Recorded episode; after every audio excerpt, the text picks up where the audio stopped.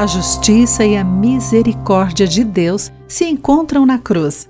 Olá, amigo do Pão Diário. Que bom que você está aí para acompanhar a nossa meditação do dia. Hoje lerei o texto de M. Boucher Pai com o título Mistérios Difíceis.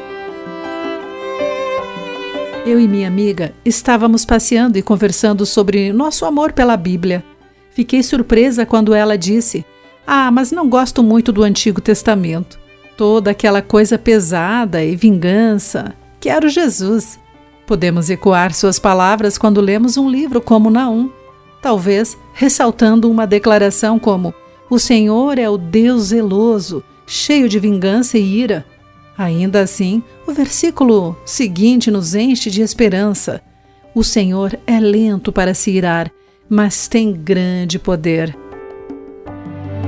Quando mergulhamos mais profundamente na questão da ira de Deus, entendemos que quando ele a exerce, com frequência está defendendo o seu povo ou o seu nome.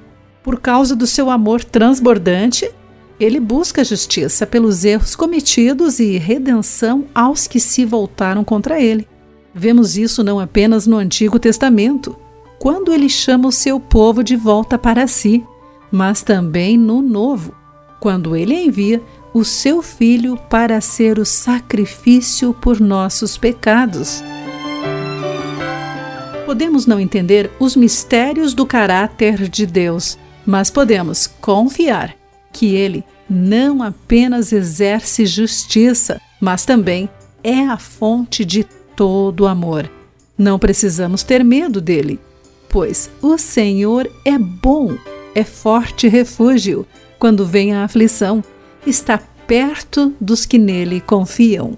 Querido amigo, pense sobre isso. Aqui foi Clarice Fogácia com a mensagem do dia.